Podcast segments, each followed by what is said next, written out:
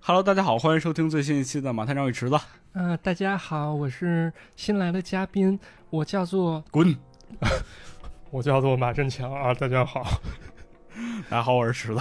啊，大家好，大家好，今天呢，要讲一个非常最近啊口碑爆炸式跌幅的一个剧，对，这个剧叫什么呢？叫《阴阳魔界》。哎，你就是我，就是不说 S 级，啊，就阴阴阳魔界 还好吧，还好、爱死机啊 S 级算是彻底废了，是吧？啊，这个这个我也没看啊，我也不太清楚但是哎，我看了啊，，你看了呃，我觉得吧，有些人还是有些偏颇的。啊，这个剧呢，完全没有大家伙说的那么的那么的不不堪是堪吧，？尤其是我非常喜欢有有两集啊，非常有意思。嗯，这个马院长，我推荐你可以去看一下这个《冰》这一集叫《冰》冰啊，啊，还有一集呢叫做这个《溺亡的巨人》。溺亡的巨人啊，这名儿有点意思嗯，咱可以聊聊就是那个《溺亡的巨人》这集大概讲了什么故事啊？啊，就是说有一天突然间在一个海边出现了一个巨人，巨人真的是一个巨人，啊就人跟人长得一模一样，啊，就是比人能大个几百倍，对，就躺在海边上了。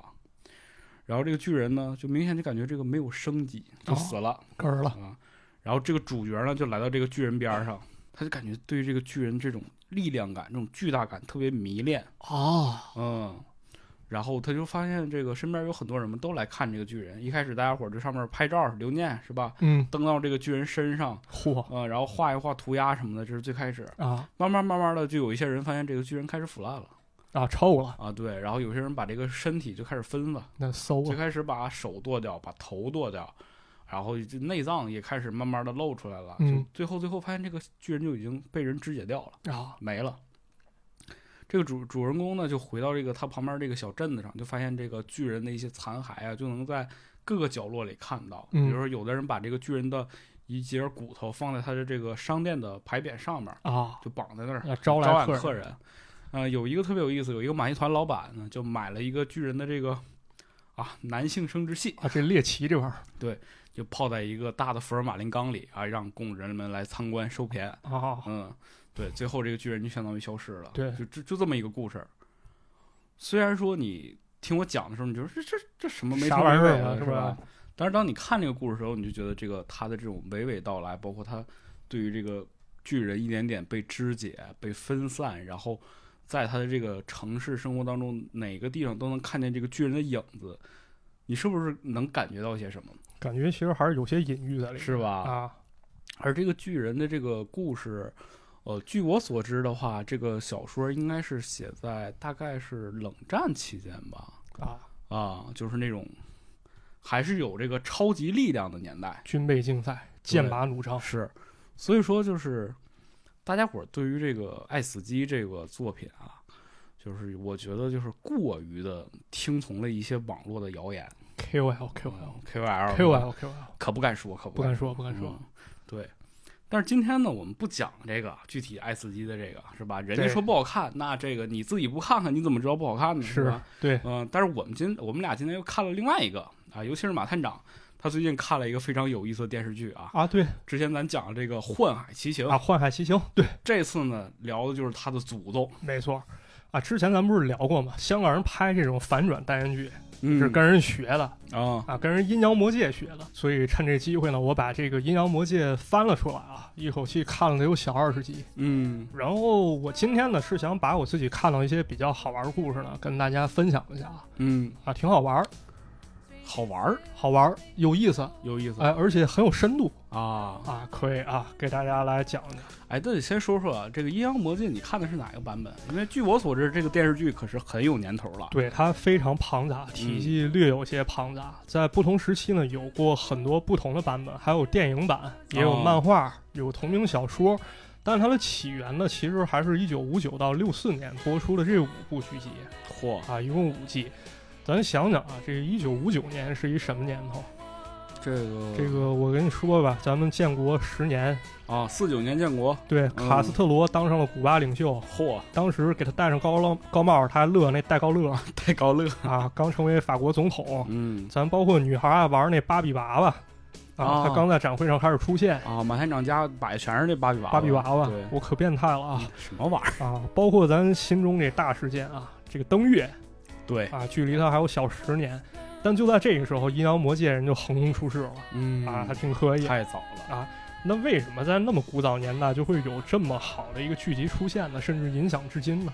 对啊，它诞生了跟一个牛人有关牛人，啊，这牛人是一个大爷啊，叫罗德赛林，可以说是一个超前的天才啊。嚯，这个大爷生于一九二四年，论辈分，我爷得管他叫声叔叔啊叔叔。嗯这个罗德赛林呢，在小时候呢，经常看一种非常流行的杂志啊，就是纸浆杂志地摊儿杂志，啊，地摊杂志。这这感觉其实就是一种用料非常粗糙，一种上不得大雅之堂的一种廉价读物啊。是的，嗯如果硬打比方，其实有人可能说是像故事会啊，但我觉得比故事会可能还要低那么还一层低级点儿，对啊，就是那种地摊儿文学，啊，特像八十年代咱们国家那种，尤其八十年代那地摊文学啊，嗯你随便翻上一本儿，那故事发生在咱们离咱们很远那种海边 城市啊，然后主角要不就是去了当时离生活也是很远的酒吧。然后配角可能是一个风情万种一女郎，对，呃，故事情节可能涉及迷药、热舞、猛男、强暴、凶杀、变态、闹鬼嚯，啊， 就是这个猎奇的元素已经占满了，对我家不是有一本吗？你之前不是看过吗？啊那本看书到叫《了黄色大淫乱》这段给逼掉了。 嗯，啊，不知道大家能不能感受啊？反正可能大家看的也少啊，但是总之可以理解这种东西是比较难登大雅之堂的，属于一种通俗读物啊。对，但是大家伙儿喜欢，哎，不过呢，这个书籍这类似这杂志也给很多喜欢写作的人开放了一个练功场。嗯，比如咱们非常熟悉这个洛夫克拉夫特啊，哎，是的，人就在这个这纸浆杂志上发表了很多重要作品对。克苏鲁啊的这个作者，没错，时至今日呢，就像这些纸浆杂志，包括它的封面啊，还有一些故事，也成为流行文化非常非常重要一部分哎形成一种就是特殊的审美啊。，对对对嗯，别具一格，可以这么说。可以说是嗯，然后呢，这个罗德赛林呢，六七岁的时候，人就开始看这玩意儿嚯，六七岁就开始看，啊，就开始这看孩子。小时候也没不是什么美好童年，对，就净研究这个。上学以后呢，老师都不太待见他。然后幸亏遇到了一个好老师啊，这老师说你该多去参加参加课外活动。于是呢，这个罗德赛林就跟人搞辩论，嚯，给这报纸当编辑，然后后还来上了《奇葩说》嗯 呃，没有没有不，还有一个离咱们比较近啊，就是人家好听点广播啊啊，，然后也爱研究点恐怖、奇奇怪怪这东西。嗯，终于呢，这罗德赛林考上大学，但是当时啊，美国卷入二战了，这罗德赛林毅然决定啊，大学先搁一边儿，先打仗去嚯，这觉悟啊。据说高中毕业第二天，人当兵去了，啊在，战争过程当中呢，人当过伞兵，也见到过死亡残酷啊。哎呦，这段经历可以说对他影响很大啊。他说：“我退役之后啊，我感觉一切好像都挺痛苦的，嗯，所以我决定用写作的方式啊，把这痛苦从我的胸膛当中拿出来。”哎，抒发出来了，啊抒发出来。所以在《阴阳魔界》故事当中呢，其实咱们可以看到一些作者的一些思考在里面。是的，后来呢，这罗德赛林他就入行了，写了很多不错的作品啊。但是呢，当时一些传媒行业有这么一弊病，什么弊病就是赞助商和电视网呢，他经常会审查啊一些他们认为不合时宜内容，你就甭搞了。因为人给钱嘛，啊，对，嗯这个罗德赛林就发现啊，当时这帮人呢，他有这么一个盲区，就是所谓的科幻题材，他们不太啊关心，是，他觉得这玩意儿好像是幻想的，那就无害了呗。嗯，那就可以搞呗。于是他就往里面融入了一些非常非常好玩的话题在里面啊，嗯，可能是关于人性的哲哲思，或者说关于这个战争的一些创伤什哎，么的，对，哎都有。那么咱们现在呢，就开始按照打扑克牌的方式，咱给大家带来几个小故事啊。嗯，先出哪张牌先出个随便出几吧，先打个小牌吧，啊？啊，慢慢再管上吧。试一试，啊，首先给大家带来一个剧集啊，这个洋文直译呢可以翻译成十六毫米的神殿嗯啊，十六毫米啊，的是，这十六毫米一想可能就跟咱这电影胶片有关啊。哎呦，对，有一些人呢，这个字幕组啊取了这故事的意境，他给翻译成了追忆成疾。追忆成疾我我想一东西，我都想病了啊，相相思病，啊，我躺炕上起不来了。嗯，这一什么故事呢？咱先炕上起不来，这病了可不就要躺着吗？对对对，躺啊炕上，嗯这究竟是一个什么躺炕上？不是，这是究竟是一什么故事什呢？么故事啊啊？，咱给大家讲讲啊。这故事开始呢，就是一段少儿不宜的内容嚯，啊。要按照咱小时候标准啊，放到这段你爸妈看着肯定蒙住你眼啊，别看别看，小孩别 看。有为让什自么己呢偷？摸看啊，这画面上是一个靓女啊捧着一个帅哥的脸，含情脉脉的看着他。啊？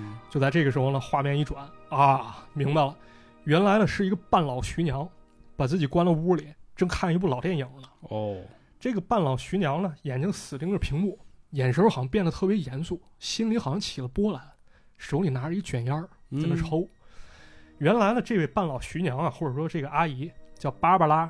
这个芭芭拉呢，年轻的时候啊可以说是一位红极一时的电影明星，啊，而且演过名声大噪电影，而且呢，给这个当时的荧幕世界可以说贡献过很多经典的爱情场面。嚯，他刚才看的这一段这少儿不宜这内容呢，哦就是他演哎的，，这里面那女的就是她。嗯，但是呢，有这么一问题啊，岁月不饶人呐、哎岁月催人老，他也不会因为这些去怜悯你当时的辉煌啊。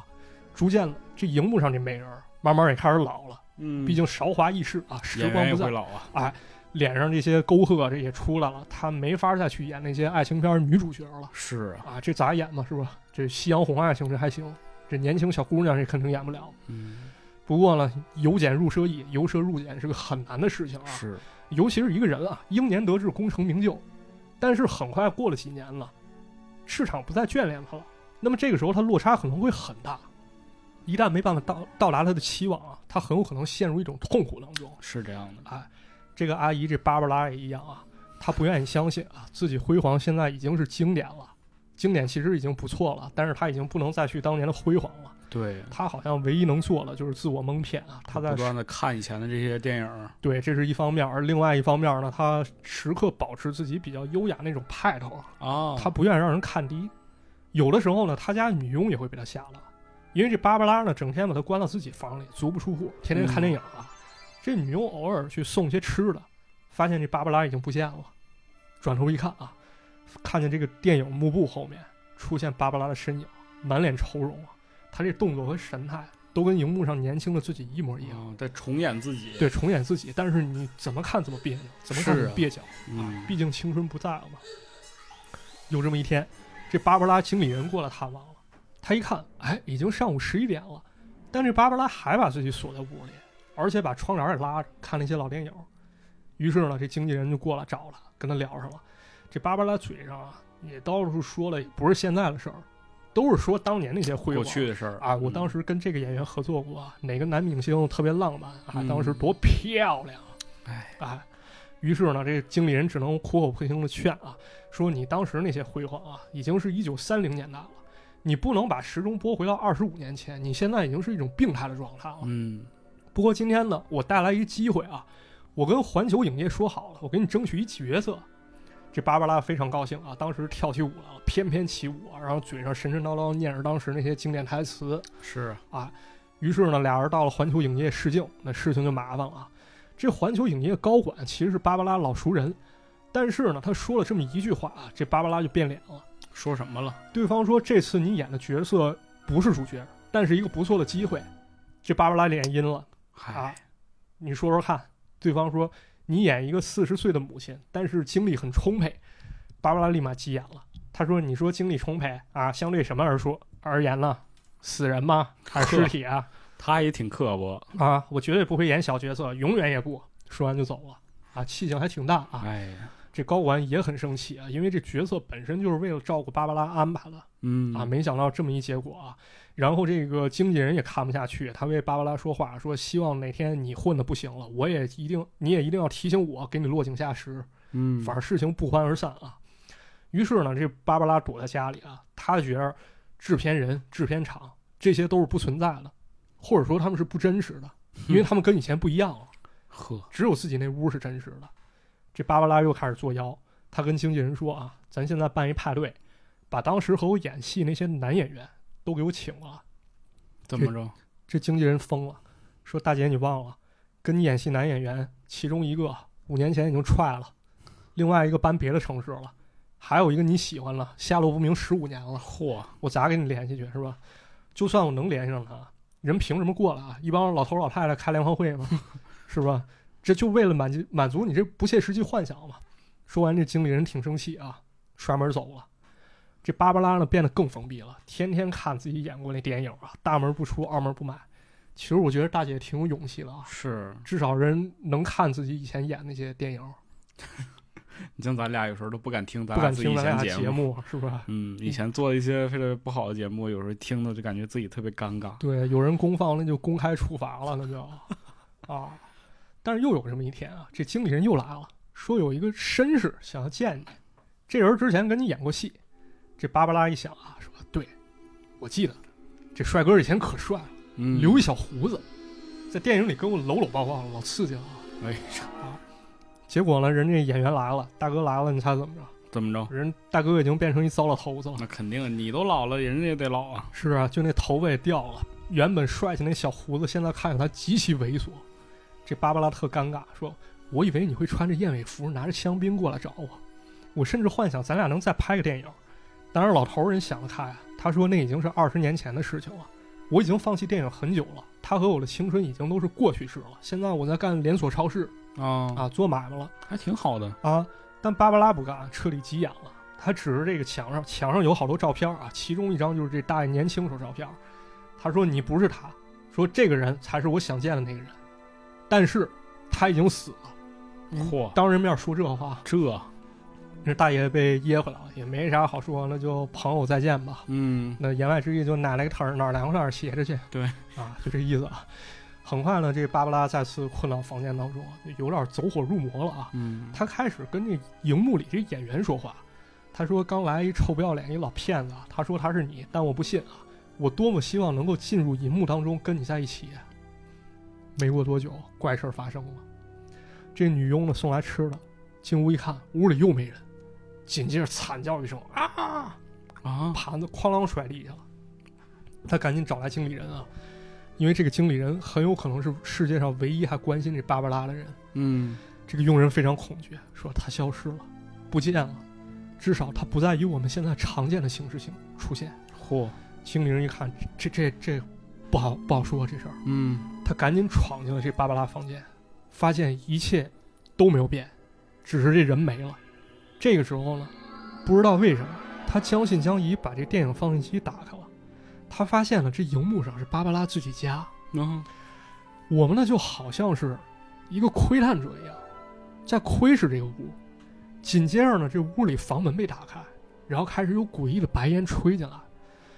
很快，画面中又开始出现那些和芭芭拉演过戏那些演员。啊，与其说是演员，其实我觉得倒不如说是角色啊，因为他们的容貌跟当年一模一样，嗯全都回来了。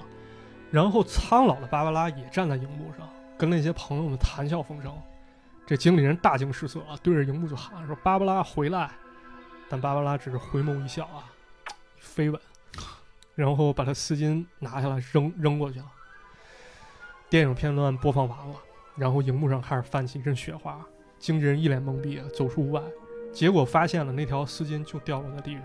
他捡起丝巾说了一句话：“说向梦想致敬，芭芭拉，向梦想成真致敬。”故事就这么没了，嚯，这故事有点意思啊。有点这意思故事有点让我想起来前段时间迪士尼特别火的一个电视剧，嗯叫《旺达与幻视》。啊嗯，这很有意思的就是说，《旺达与幻视》最开始也是一个黑白电视，然后他们两个人在里边演故事，嗯然后大伙儿特疑惑，你这不是演这两个就是两个复仇者联盟里的两个角色吗？对怎么变成一个老电视剧了？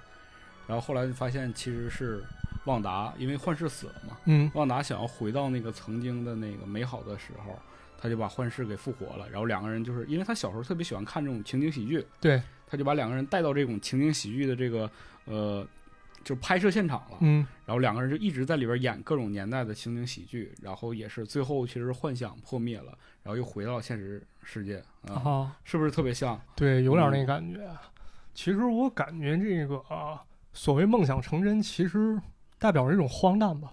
对， 可以说是一种荒诞。成真了，确实是啊，嗯确实成真了，但芭芭拉沉溺的，我觉得可能不是那个经典时代吧，嗯，可能更多还是自己那样辉煌吧。对，还是那张精致、美貌、年轻的脸，对，嗯不愿意接受现实，最后变成了一个非常非常固执的守旧者。对，这让我想起啥？就是我印象当中，《玩具总动员》有这么一一个桥段，哦，对对对对对，胡迪其实不是它真正意义上，其实算是古董玩具。他特别老，对他的那个关节都是那种缝在一起，然对后对对折一下的那种关是节，然后跟他一块儿配对儿的，不是有个女牛仔，还有一老矿工嘛？对，那老矿工好像就那种一直沉溺在当时辉煌，然后自从登月之后，孩子们开始喜欢宇航员玩具，其实就是八四光年代表那对派，。是的，对他们好像被抛弃，然后但是就一直抱团取暖嘛，沉溺在当时辉煌里面。哎，真有这种人，现实生活中也特别多，有，尤其是那种就是生活过得不太好的人，对你看他如果遇到朋友在酒桌上，其实大家伙儿一直都在啊，一喝起酒来就是哎我当年我当年是吧啊，跟谁谁谁，你他妈当年啊，什么都不是。对哎呀，别看你现在这么，嗯别看怎么怎么地，对，是是这样。 其实有的时候确怀旧是一种逃避吧，但是有些人不仅仅就把这个变成怀旧了，已经就是说他他已经没法走出来了。是对，嗯已，经无法走出当年那种不辉敢煌面对现实了。，对，主要还是他他还是当成一种逃避手段了。也有一个更极端的，甚至有点恐怖，之后可以给大家讲讲。嗯梅图一雄有个漫画叫《洗礼嚯，》，他讲的故事其实挺相似的，也是一个女明星，然后岁月穿梭催人老，脸上容光不再。于是呢，这个女明星找一大帅哥，生了一个漂亮女儿，然后她想的是什么？就是找一个医生，把她的大脑和女儿大脑换一换。哦，他接着通过这种方式呢，然后夺得女儿的身体，嚯，甚至漫画当中还跟那个女儿老师，他以女儿的身份跟女儿老师干点没羞没臊的事儿机魂嘛，啊。这将将来大家感兴趣，给大家讲对给讲大啊。家有当然，以这后故事也有反转啊，啊，以后可以讲一下这个梅图一雄是是吧？嗯啊对，可以给大家讲讲啊。对，留一说口回来啊，哎，嗯，说回来，这个怀旧和逃避啊，那咱现在这节目既然以打扑克牌的方式，那咱得刚出一对儿三，对三，咱管上吧，对，咱得管上，咱用另外一个故事给大家管上啊。嗯，这故事叫《Walking Distance》，嚯，英文直译可以理解为“步行距离步行距”啊，“步行距离”远衍生的含义就是说这俩地儿比较近，啊，腿儿就能到腿儿就能啊，到腿儿就能到十一路，啊，嗯所以呢，字幕组也把它翻译成这个“近在咫尺”嗯啊，非常近这距离。但是这个故事呢，其实呢，它想表达的和刚才咱们说的这追忆成疾芭芭拉，其实感觉是互相对应或者说呼应的。啊，他打一对儿三，我现在出一对儿五，哎，这故事是咋回事呢？咱给大家讲讲一讲啊。这故事发生地点呢是在一个旷野一个加油站。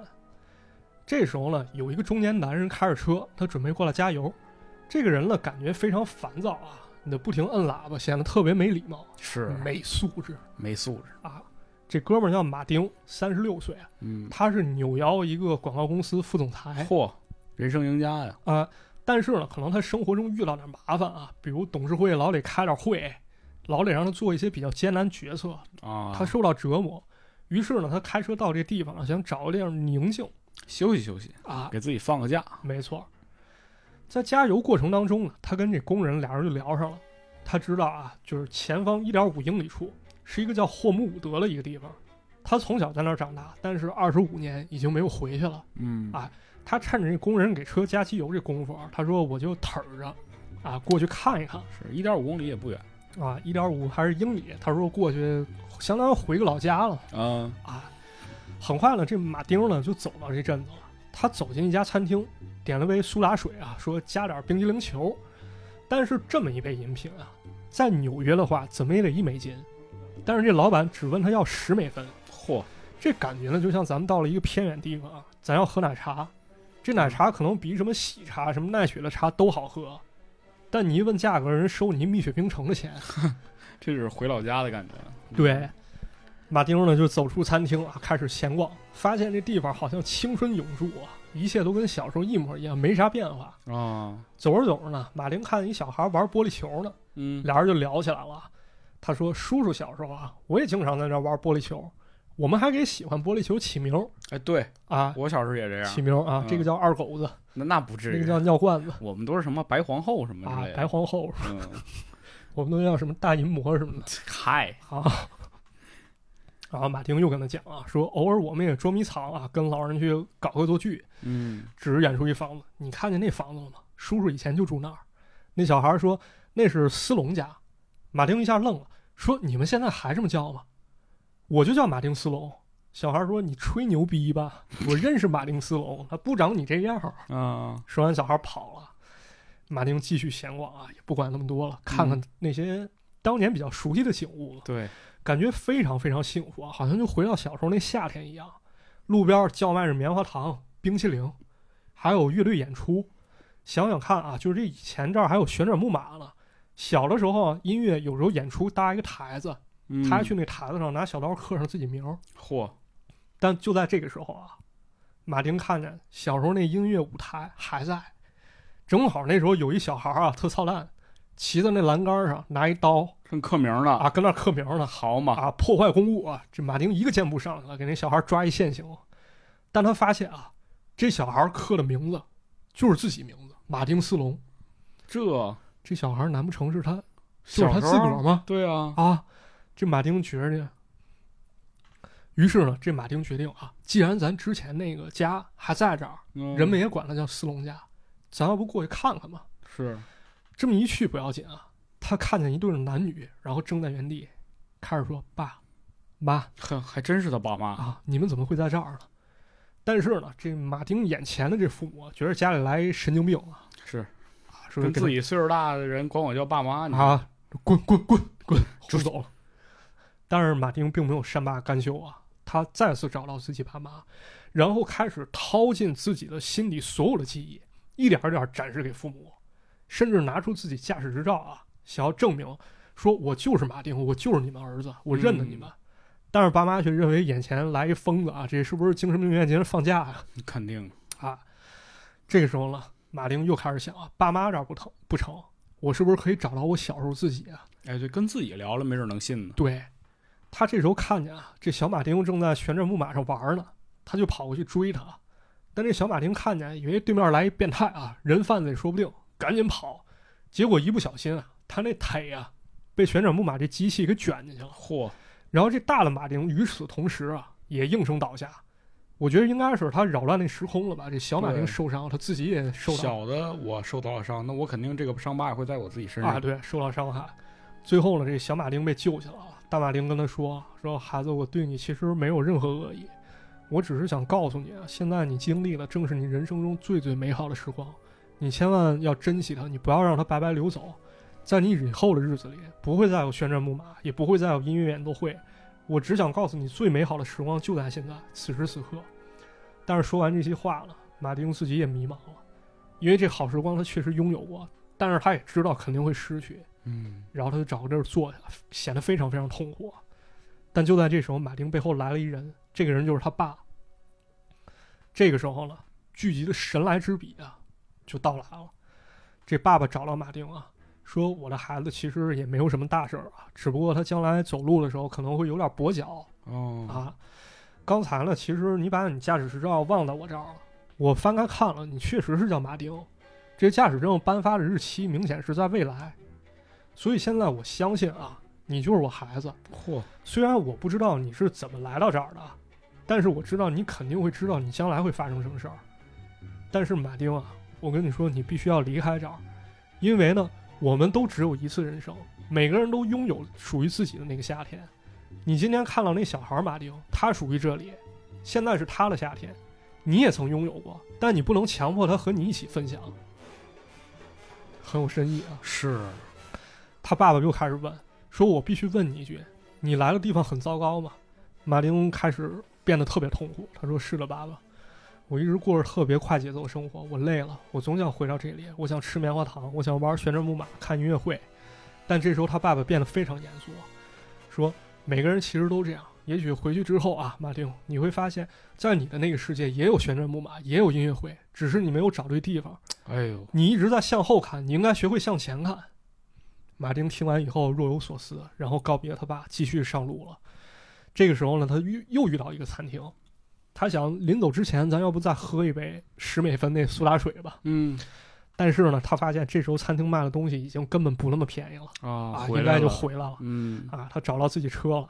他给这个工人结账的时候，这工人发现说：“哎，大哥，你走路怎么有点跛了？哼，你咋弄的？”嗯，这时候马丁说：“啊，是我玩旋转木马弄的。”回眸一笑，故事结束了。可能除了他自己，没人会相信这段经历吧。哎是，这故事其实我觉得非常非常好啊，嗯，可以说和芭芭拉那故事交相呼应啊对，啊，或者说马丁父亲说那话，对咱们每个人可能都有一定启发啊。是，因为说实话，到了咱们这年纪，特别是身处这个时代啊，事物变化非常非常快，日新月异。对，但有些东西确实缺乏了一些沉淀啊，可能这个时候有些人会选择厚古薄今，会对这个时代产生一定的失望，去转而怀念小时候那些光景。我觉得这不光是我们这个时代的问题，可能每一个时代的人都在经历这种事情。对我们现在觉得我们现在快，可能以前的人也觉得那个时候他们快，对他们你想很想快啊，以前是看书，后来有了电视，到我们现在刷手机，对其实都是在一代一代变快的。对，一代一代都变得越来越快、啊嗯。对，对，其实我觉得怀念小时候那光景啊，我觉得无可厚非啊，因为我本人其实咱俩其实都是挺恋旧的对人，是对。有时候咱们这九零一代确实也是感觉啊，可能有点比较可惜，嗯，因为互联网发展起来了，咱们喜欢那东西很快被替代，很快消亡，很快被遗忘。对，太快了，就觉得 对，你甚至有时候你都意识不到，这是快乐星球已经过去这么多年了吗？都零四年拍了，对啊现在都十七年了，十七年这一孩子都已经是一半大小子了，快成年我的了，天啊！是吧？就感觉时过境迁特别厉害。但是有一些事情啊，咱小时候特别珍视那些东西，好像一切都没发生过一样。嗯，但是转过头来想想啊，咱们怀旧到底怀的是什么呢？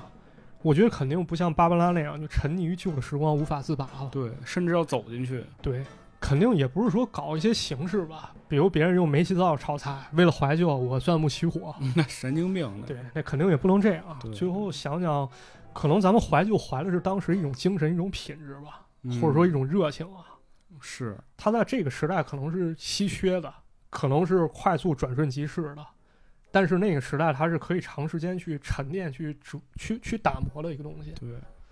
但是我要问你个问题啊你一定要真实的回答。啊。就如果现在有一个机会，让你回到那个时候，你想回去吗？我过去看看行，你要让我待那儿肯定不会。是吧？对，我觉得大部分人应该就是，就很多人都会说，哦，我真想回到小时候。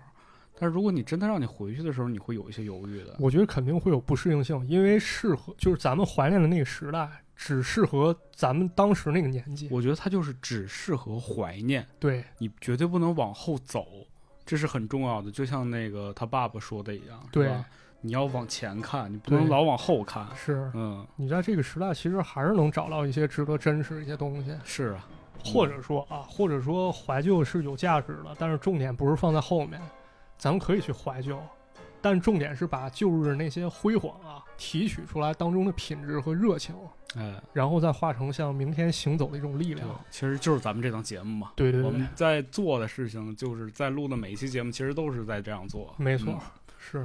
呃，反正对对我启发挺大，这期节目真的是非常不错嗯，嗯，啊！就这这个剧集啊，这不是对节目，这这套牌打完了啊嗯，这套打牌打完了，打完嗯走心牌了，咱接着打奇幻牌啊。奇幻牌，哎，终于来点奇幻牌奇了幻牌现在考考大家啊，啊！前段考时谁间就考我呗，啊，就考你吧。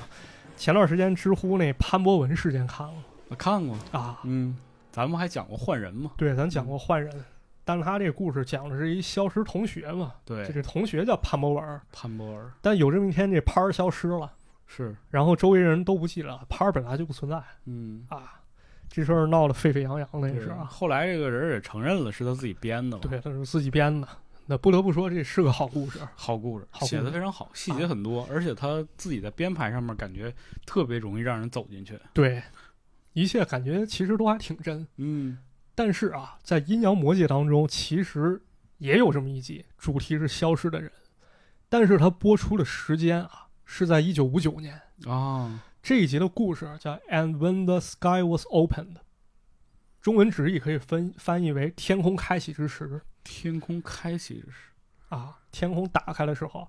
但是字幕组呢给了一个更有意境的一翻译，叫“迷失苍穹嚯，你看这字幕组可以”，啊，非常可以。每人是一个翻译都这么精准，对，你就想想刚才那个 咫尺之间，对，追忆成疾，对，咫尺之间，咫尺之间，我觉得其实挺绝的、嗯，对，啊。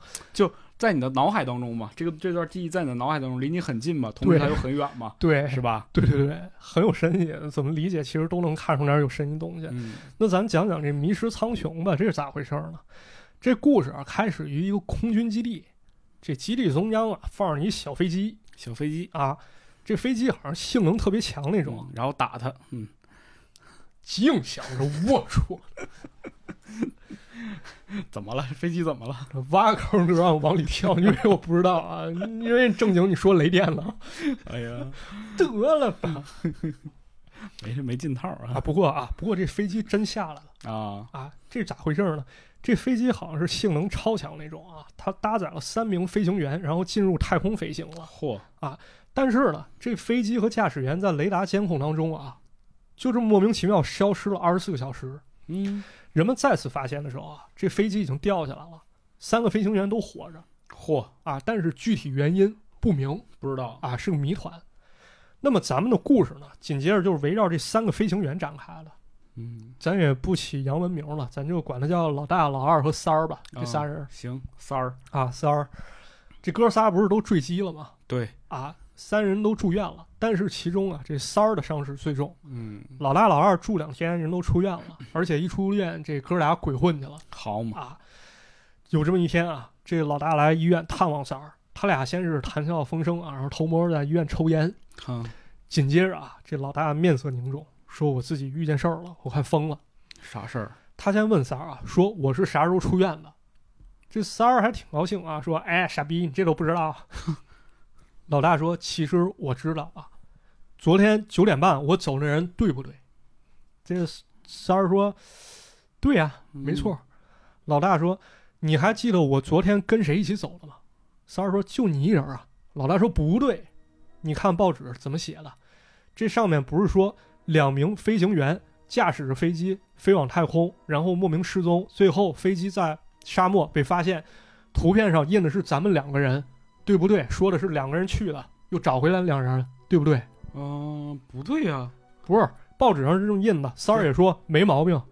啊，老老大说这就有问题了，问题就出在这儿。对呀，你得知道啊，你我得记知道得你叫三儿啊，对啊，说你得知道啊，这次任务啊是咱们仨人一块儿出的，你对我老二。然后呢，我还能把事情给你捋一遍。昨天早晨，我和老二一起出了院，咱们哥仨认识五年了，关系一直不错啊。住院期间，咱们三个都在这个病房住着，然后一人一张床在这儿睡。昨天我们出院前跟你打了招呼，然后我还拿了张报纸给你看当时那新闻，上面印着三咱们三个人照片儿，我还开了玩笑说：“哎，你看我真帅。”这照片儿是三个人，不是咱们俩。然后呢，我跟老二我俩就去酒吧了，酒吧里有有一妞儿，然后我就开始泡那妞儿。结果这个时候老二开始感觉不太对付，他精神恍惚，然后摔了一酒杯。他跟我说，他有种奇怪的感觉，他感觉自己不属于自己，好像自己会消失。嗯，这老大说没事儿啊，你可能太紧张了，怂逼啊。但老二还是看着不对劲儿啊，他说要给家里打一电话。没过一会儿啊，这老二就喊说：“老大哥，你过来。”然后说刚才发生了什么事儿，说我刚才给家里打电话，是妈妈接的，妈妈说家里根本没有老二这人。然后他爸又接电话，他爸说：“你给我滚啊！你就是一流氓，你别想骚扰我老婆。”这我根本没儿子。老大有感觉，啊说是不是有人搞恶作剧？但是这时候老二说了一席话，让他感觉汗毛直立。他说：“我相信这种感觉，我感觉我甚至你都会消失。我觉得我们好像从那次飞行任务中回来，这件事儿不该发生，啊，好像出了什么差错，让咱们阴差阳错的捡了一条命。”老大听了以后也懵了，说：“兄弟，你坐着啊，你就在这儿坐着，我去拿杯酒，你喝口酒，你压压惊。”结果拿杯酒的功夫啊，他再回去看老二，发现老二就这么没了，嗯，就这么消失了。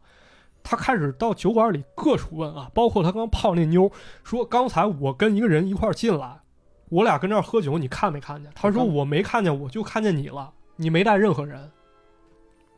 这，他拿起桌上的报纸，给人看，说报纸上面我刚看，确实印的三个人，周围人还在讨论。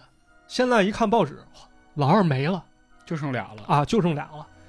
这下老大彻底疯了，他跟女朋友求证，打电话给基地求证，所有人说这老二就不存在了，包括现在啊，他来找到这三儿说这事儿，也是想让三儿证实这老二确实存在过，但是三儿说很遗憾，我也不知道我真不记得有这么个人。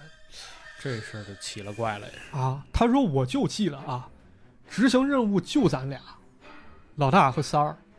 那老二我从来没听说过这人。但是这个时候老大已经吓得不行了，魂不附体啊，因为他想起老二说的话了。他说你也会消失，对我们好像都不属于这里。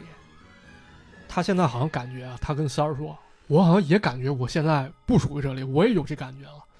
他好像突然疯了啊，然后歇斯底里冲出病房。这三儿呢，一看事情不对，也顾不上伤痛了，赶紧起身去追。但是他追出去一看，这病房外走廊空荡荡的，老大跑的已经无影无踪了，已经消失了。 哎，他只能喊啊老大老大，这叫声惊动护士了。这护士以为这哪个色魔人这又发作了是吧？什么玩意儿？那这过来一看，这三儿赶紧说说你赶紧把老大找过来，快快赶紧！这这老大之前就睡在我那病房，但这时候三儿回头一看，我靠，不对！原本刚才老大过来看的时候，屋里有俩病床，这时候另一张病床没了就剩自己了。啊，就剩自己了。然后这个护士也说，哪有什么老大啊，我不认识这人。他说你不记得吗？他在这儿住过院啊，他昨天刚刚出去。护士说不记得。这三儿彻底疯了，翻出报纸，想证明给他看，这报纸上不是印俩人吗？。对啊，这时候一看，报纸上就印着自己，好嘛，就这么一人儿。真消失了。真消失了，这三儿就被吓昏过去了。之后呢，镜头一转，一个护士领着一军官到了医院啊，他们走到三儿在的那病房，说这是一空房间，可以容纳三个病人。空房间，很显然现在三个人，老大、都没老二、了老三，哎，都消失了。故事最后又回到那个空军基地了，这三个人驾驶那飞机也没了，啊，好像一切都没发生过。哎呦，我感觉这故事还是有点隐喻在里面。啊，是有点隐喻。不过光说这个奇幻，其实也挺厉害了。嗯，他不是说靠着那种偷奸耍滑那小聪明突然摆你一道这种，嗯是，他是一点一点的用这个剧情告诉你，对，这个人会消失。是一点一点套住你，结果最后谁也没逃过对，啊！这这很厉害啊！这个故事呢，其实是改编自一个小说啊，叫《Disappearing Act》，但是这剧集给了相当相当巧妙改编啊。这个小说其实是比较家长里短的，但是它赋予了一个比较奇幻的这么一个背景，是啊，还是很有意思。而且呢，这故事人为什么会消失，啊自始至终没有告诉大家。哎，对，是，这力量到底是什么？所以这故事会让你看起来特别特别诡异，对，绝了，而且挺像咱们以前想说那种，就是曼德拉效应的人。对，你好像是记得有这么个人儿，但谁都不认识。谁都不认识，但是你能想到你自己也是一部分吗？对啊呀你也会消失对，然后你也被人不记得，这不有一种说法吗？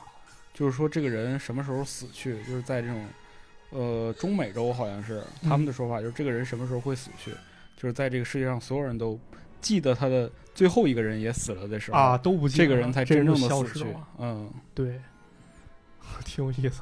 挺有意思。接着给大家讲一个啊，在管上管上啊，再讲一个顿时，啊，这故事呢叫《The Four of Us Are Dying》。哦，中文直译叫“我们四个都得死这要我翻啊，就四人归”，西。啊，四人归西是吧？嗨，啊，但是字幕组呢又取了一个意义，叫什么？叫“变形记这是为啥？”啊。咱熟悉日本作品，朋友都知道，这推理小说有个怪人二十面相是吧？嗯，这人会易容术，让侦探非常头疼。伊藤润二也画过一漫画叫《切脸贼好偷脸的》。啊，对，有一女生跟谁待着，脸就变成对方那样了。嗯那，要我，我天天跟那个吴彦祖啊、什么金城武啊、什么这都挨个跟你他得们待跟着人跟人能待着算啊，呢不是照片儿也行啊。啊，要我我就去跟赵本山待着。啊，跟赵本山那 儿，我跟比尔盖茨那儿。哎呀，再给大家讲这故事啊，这故事跟那个设定非常相似。这主人公是一个非常龌龊低俗的一个人龌龊！啊，这人叫做汉默啊。汉末这哥们儿他就掌握一种特异功能啊，他只要动动脸部肌肉啊，他就能随心所欲变成别人，而且不用跟这人待着啊，他看一眼别人照片儿也行。嚯，啊。于是呢，这 Hammer 呢，他就找到报纸上几条新闻啊，这新闻都是跟死人有关的，而且上面印人大照片啊。啊，他决定用这种超能力去毁掉别人的生活吓唬别人啊。首先呢，他看见啊，有一个天才音乐家没了，拿着人照片，摇身一变变成这音乐家了，然后说话也非常温文尔雅啊，拿腔拿调的，学人的。啊。嗯，跑到酒吧了，看见一歌姬啊，这歌姬对音乐家非常崇拜，但是此时此刻他非常抑郁啊，很有可能是歌星死了，他心情非常不好。于是呢，这 Hammer 开始装逼啊，开始接近人家，云淡风轻的说啊，其实我还活着，我只是假装我自己死了，我就想冷静的在旁边观察这 一切，挺过符另一种生活。挺符合这个艺术家这个感觉。啊，然后呢，这歌姬就开始被忽悠 一愣一愣的啊，嗯，然后跟他当场拥吻，被忽悠瘸了啊。这 Hammer 开始说啊，嗯、今天晚上我可以带你一起走，我们找一个僻静的地方，我们开启一个新的生活啊，我以为开启一个新的房间呢。啊，也可以啊，到一个新的地方开启一个新的房间，嗯，完了就把人姑娘给蒙骗了，是不？对，是吧？就玩给弄人人家骗感了情，啊。紧接着呢，这这光色欲这不行啊，得搞钱，挣钱。这哥们儿又看一报道啊，有一黑手党大哥让人弄死了，那抛尸水中。他又开始啊，拿着照片，哎一变，变成一大哥模 样这厉害呀！啊，而且说话又是拿腔拿调的是，啊，就是那那种黑叫过我教父，啊，对对对，就这种黑帮式这种阴险式的优雅啊，没事儿这老话里有话这种感觉对，啊。他跑到自己死对头家去了，嚯，这死对头可能心虚啊，这趁老大不备啊，他溜进去了，然后开始勒索敲诈，说你以为事情就这么完了吗？啊，那拿钱来，好嘛，然后把人钱给拿走了，然后勒索一笔，赶紧跑路。这时候大哥意识到不对啊，派马仔追过去了，准备追杀他，嗯，怎么么也给他弄死了。这 Hammer 一看啊，后有追兵，怎么办？躲到一巷子里，结果发现不好，这巷子是一胡同儿，就呃哦死了。后面马上拿着枪就过来了，只要崩他，也没路可走，怎么办啊？这怎么办？怎么办？变变，变变谁呀、我变变，谁？这没素材，这怎么变啊？这没得抄了是吧？对呀，那死胡同里没人啊，啊！转眼一看，这墙上有一拳击手一海报啊，一变变成一拳击手模样。这追兵追过来一看，哎，对不起，找错人了。 行了，逃过一劫啊。于是呢，这 Hammer 又顶着这张拳击手的脸啊，走着走在路上，一老头把他叫住了。这老头是拳击手的爸爸，劈头盖脸一顿骂，好嘛是吧？你这玩意儿，你这臭不要脸一玩意儿，你侮辱自己的母亲，啊，你糟蹋良家妇女，你干完乱七八糟的事儿，你拍拍屁股就走。哈默一看啊，闹半天自己附到一个恶棍身上了嗯，啊，这咋办啊？这老头儿挺碍眼啊，但他是一老头儿啊，是啊，能拿我怎样？扑过去啊给人推地去了嗨妈，啊，然后就走了。这 Hammer 钱也拿到了，然后又变回自己的脸，跑到酒店里面，开始收拾东西啊，准备跑路。但就在这时候，一个警探闯了进来，他说：“这个 Hammer，你这个骗子，我们已经跟踪你很久了，现在我要把你缉拿归案。”然后这个 Hammer 假意配合，说：“好，你别杀我，我跟你走。”就假意配合啊，这警探跟 Hammer 开始走往外走，但这酒店它不是有有那种卷门吗？嗯那，种转转门。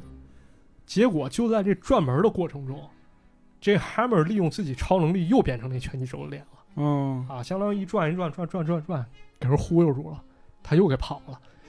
但是呢，就在酒店门口啊，他又看到一个非常熟悉的人，就是被他推倒那老爷子。啊这老爷子站在他面前，手里拿着一把手枪。他觉得既然儿子已经无药可救，那就干脆亲手结果了你他。这个不孝子，啊，对，不要祸害这世界了。这哈 a 赶紧辩解啊，就想赶紧就变脸变脸，但是他紧张的时候他变不了脸啊，啊，也没素材可以参考啊，就为时已晚了。一阵枪声过后啊哈 a 跟他三个虚假身份同时离开这世界，嚯，很有意思啊。这你突然让我想到一个，就是如果这个结局啊，如果有另一种方式也挺有意思的。啊，就是说他变了好多人的脸，但他发现啊，他忘了自己长什么样了。啊，自我迷失了啊对他永远只能靠变别人的脸活下去，啊， 对这感觉也挺有意思的。对对对，嗯还记得《一同润二》那结尾嘛，就是那个嗯窃脸贼那女的掌握能力变得越来越强了。对有时候他拿人一照片素材，一开始他是得先接近这个人，跟他一块儿待着才能变成人家的样嗯得子。学习。对，后来他是只要看到这东西就能变脸，后来能力越来越大，之后老师同学就想一法治他，每个人都戴一面具，然后站他跟前儿。这时候他这能力变得控制不住，然后他脸变得特别扭曲，然然后故事结结结局结束了嗯对，啊这么一事儿。这故事挺奇幻啊，挺有意思。但是咱转过头来想想，是不是现实生活中也有这种变脸人呢？当然了，变脸嘛，这大家伙儿，你说我们东北有句话，你这人怎么一一说话就掉脸子呢？掉脸子不光掉脸子，有人不光模仿我的脸，还有人模仿我的的面，什么玩意儿？意儿啊？确实有啊，咱仔细想想，这不是说白就是 PUA 吗？对，是吧？嗯，有那渣男啊，这渣男呢，不光得渣，他给自己先立一人设，啊对，比如啊，我之前什么我深爱着一个女人，但是她离我而去了，嗯，然后之前之后我的生活变得非常的坎坷，我的事业非常顺心，直到我遇见了你，直到我遇见了你，我会把我一辈子倾尽所有都给你。你嗯愿意像我一样为我付出吗？我现在都怀疑你啊你安是慰不是上过课呀？没有，怎么可能？我是一你，个你这非一常正套一套常的人，的，你这不是你要识你要识别渣男，你就先要理解渣男， 嗯，先变成渣男。这怎么又变成渣男？我现入戏在培生了瞅你，我现在就越来越不可信。 哎呀，啊！这种人是有了。嗯你记得咱在那个三里屯上班那时候，那时候楼下就有练 PUA 的，您好，美女，有时间吗？对，哎，来加个微信， 就是有那种第一步好像就是先要解放天性，啊嗯，你先要不要脸，才能变成别人是吧？对，才能变啊。成别人。你不屑于顶着这种身份去，最后这个好多人自己身份也迷失了。对，还有一种，你见过那种吹牛逼人吗？有特别多，有吹牛逼人，就什么事情他都会臆想安到自己身上。是比如之前那个说，我为什么在这儿打工？我是不得已打工。我做生意之前赔了，之前我做什么什么生意，嗯我赚了好几百万，但是让人给蒙了，给骗了，所以我得上班。其实我能力很强。他说这话意思是什么呀？就是说我很牛逼，我之前能力很强。别小看我，啊，别小看我啊。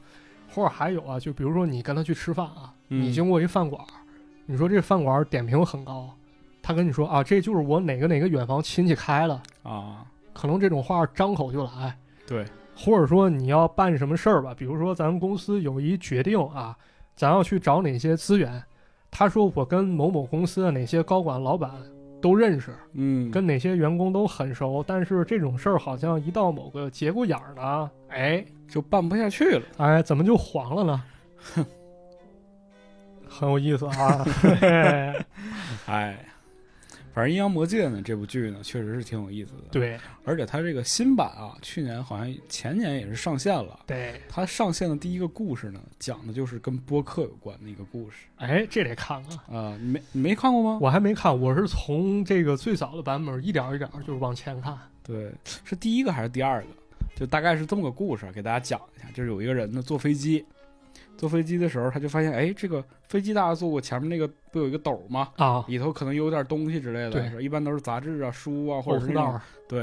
然后他就发现里边有一个 MP 三，啊，啊那种 MP 三，然后戴一耳机，他就戴上一听，他就说欢迎收听什么什么这个什么飞恐怖的航班啊、哦这堂播客节目、哦啊，开始讲一个鬼故事，故事就说啊这个人坐在这辆航班，这个航班上发生了很多匪夷所思的事情啊哦，比如一个空姐怎么怎么样了。啊然后这个飞机受到了什么？然后最后结局啊，就是说这个架飞机会坠落在一个荒岛上，啊然后，但是呢，这些情节呢，他说这个都跟这个人当时坐这架飞机上发生的事情都吻合上了。啊！这人就开始特别特别慌，他说：“这个飞机最后坠在荒岛上了吗？这怎么办啊？我得提醒机长啊。对，”然后他这人就不断的想跟这个空姐说：“说你好，我想找一下机长。”然后这空姐这肯定以为是个疯子劫机嘛，了嘛是吧？对啊，你是不是有病？你这不理他。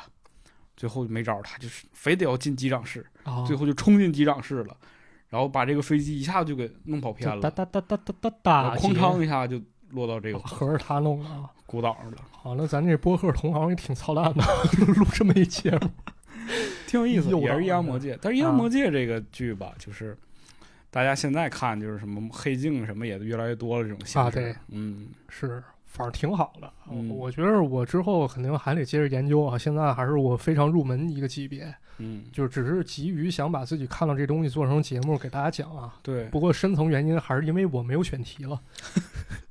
但非得是说实给话大，家讲讲为什么叫《阴阳魔界》吧。讲讲啊嗯，这很有意思啊。这个《阴阳魔界》这个英文啊叫 The Toilet Zone，这个 toilet 这翻译很有意思啊。我查一下美 Toilet 美式词典啊，嗯，不是厕所那 toilet 啊。我英文也不咋行啊，这这老有人吐槽我，就这样吧。但是我资料检索能力还凑合吧。这韦氏词典有两种解释，很有意思啊。第一点解释呢，说这是黑夜和黎明之间，或者说黄昏和黑夜之间，天空中发出了这种光，哦，啊。还有呢，另一种解释可能比较有意境啊，他说没有明确定义的中间地带。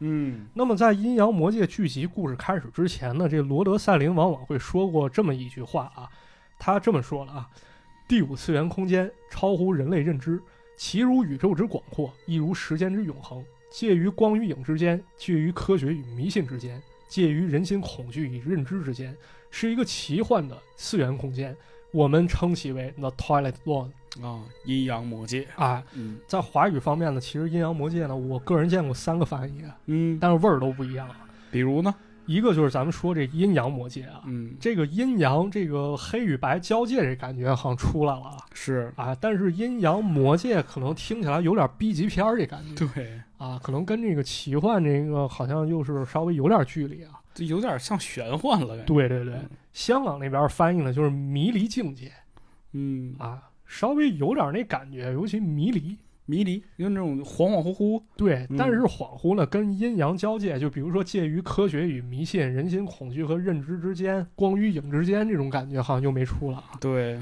台式翻译的啥？翻译叫“奇幻人间奇幻人”，我间，我觉得这就稍微欠缺点儿，太过直白了。乍一听好像什么传奇故事，什么对，好，就可能又有点往把人往那个方面去引了。嗯，对当然，咱们再去往深里研究啊，看的越多，可能越能抓住这个词的精髓啊，可能更能理解，对，就是可能能够进入人家那种文化这种范畴当中，嗯你可能理解更多啊。但我给我的感觉，其实就是在这个我们未知和我们已知的这个世界当中的一个假层面，啊，对，确实这些西东西就是我们既熟悉又陌生，啊，嗯，就是这个地方。大概就是这感觉。有时候他这个故事演完之后，他也会说，他会做一个总结啊。对，会有一个人出来，对，然后出来讲一讲我们这个这个事儿是怎么总回事结儿。对对，他下场说什么这件事情什么幻想与奇想存在于阴阳魔界之中，对呃故事结束啊，挺有意思的。挺有意思。好像这嗯阴阳魔界既可以理解成这么一种风格，也可以理解成好像这个东西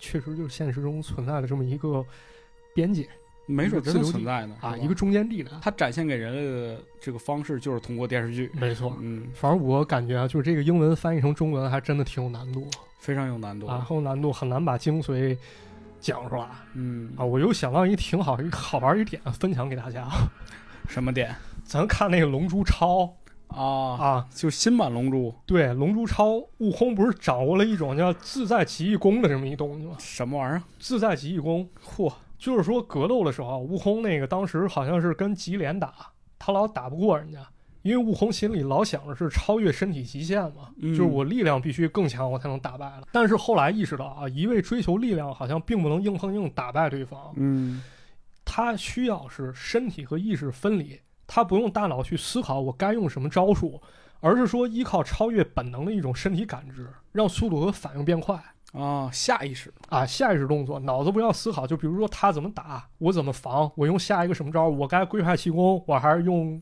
气功炮我跟你说，他这个说法啊，很科学。啊我曾经听一个练武术的人给我讲过，就他说，这个真实的这帮就是打架的人和那帮就是真正的就是练武术表演的人有什啊么区别？对，就是说，你你看这个人，他一旦遇上事儿了，他不用考虑，他第一时间就出拳。对这种人他就是实，他就是打过架，他实战过对，的还有人实战。他是有这种肌肉形记成忆，肌肉记忆对，，对，你看那帮还得摆个架子那种的，就还在琢磨怎么出招，怎么这种人往往就没打过是啊架。好多那种吧，就是他一切事情都在他的假想之中，对，他要想着架势，幻想自对方该怎么打，我怎么嗯躲，是但是他没有意识到，这个人是活的呀。对他对方就跟他真正实战那人，他不像跟他套招那徒弟，对，人家可能直接一高鞭腿上了，人家有可能一个猴子偷桃。然后为什么说这个自在极意功啊？这个涉及到几个翻译啊，有台湾媒体对比了几种翻译啊。人说这个原版日文是怎么写的呢？叫“身胜手之极意”。身胜手之极意啊，这个身指的就是身体身体啊，这很好理解。胜手了，人说可以理解为能够轻松掌握。我查了查，也有说任意、随便，想干啥就干啥这这种感觉。嗯然后呢，极意相当于是秘诀、绝招的意思嗯啊。我不知道对不对，啊因为我也不懂日语，我看人是这么这么讲的啊。然后就对比了几种翻译啊，我感觉这个词啊，其实包含东西挺多了。像我这种不懂日文的人，一看肯定是懵逼的状态。对，那么怎么翻呢？呃，自在极意功啊，配合剧情，其实能够理解啊，能够理解这个自在，咱们这自由自在。对，啊，其实能够理解，但是“功”这字儿，感觉它好像是一种武功，而不是一种格斗状态或者意识。嗯台湾那边翻译了怎么翻译？意从身，先心法。意从身，意念从身体，跟从着身体，啊，先心法先心法，啊就是先还是这套这套想法，啊，嗯，有点复杂，有点复杂，但是意境到了。 好像是能理解，又好像没理解。文雅但不够响亮。到英语这儿啊，人翻译出来怎么翻译很别扭啊。它翻译叫 ultra instinct，ultra 可以理解为超级纠结对， ，instinct 可以理解为本能直觉。那其实再翻回来就是超本能、超哎直超觉本，能，但总感觉还是缺乏了一丝禅意在里边，对，缺点那那味儿啊。所以回归到故事当中，咱们看到可能是一些无关痛痒的一些细节，但是仔细研究可能还会有一些更深的体会在里边吧。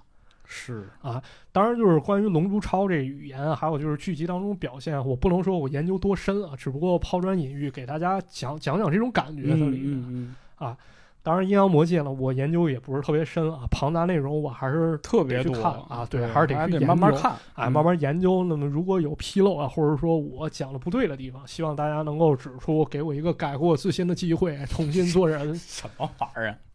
哎呀，还是说这个，希望大家能够多给我们评论吧，多对讨论，对，让我们也丰富自己的内容吧。啊。对，嗯，对。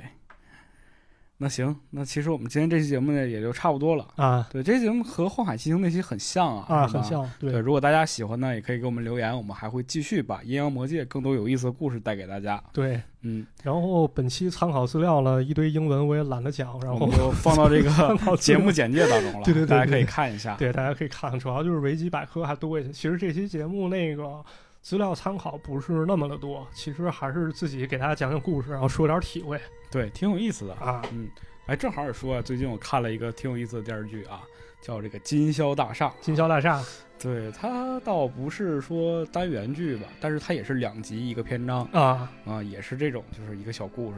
但它所有的这些故事都发生在这个金宵金大宵厦。大厦中对，也是一个香港电视剧啊，推荐大家可以看一下，挺啊有意思的。可以主要是这个女主角长得特别好看啊。啊，谁演的来着？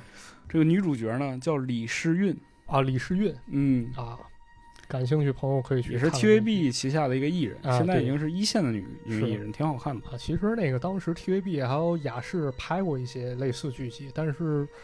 质量只能说参差不齐吧，有一些我也去找，有一些对也没有资源，这个我为什么看呢？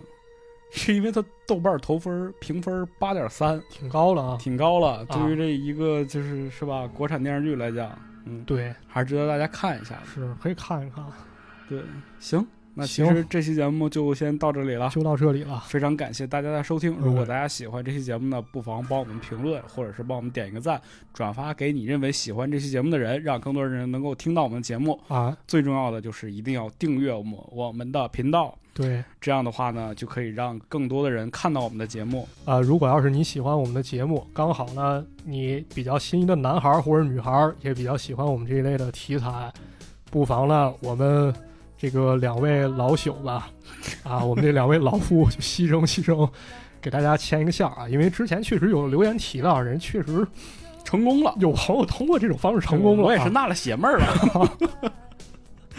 哎呀，恭喜！恭喜啊，恭恭喜喜这位朋友啊对，非常恭喜啊，对祝祝二位最后就是对祝福他们，祝福二位能够这个感情顺利啊，开开心心度过每一天。嗯，这个时候响起了敲门声，太吓人了，那咱们不能再讲了，就不这能再 样，讲，就这样吧，就这样， 这期节目就再见了，拜拜。再见，再见，拜拜。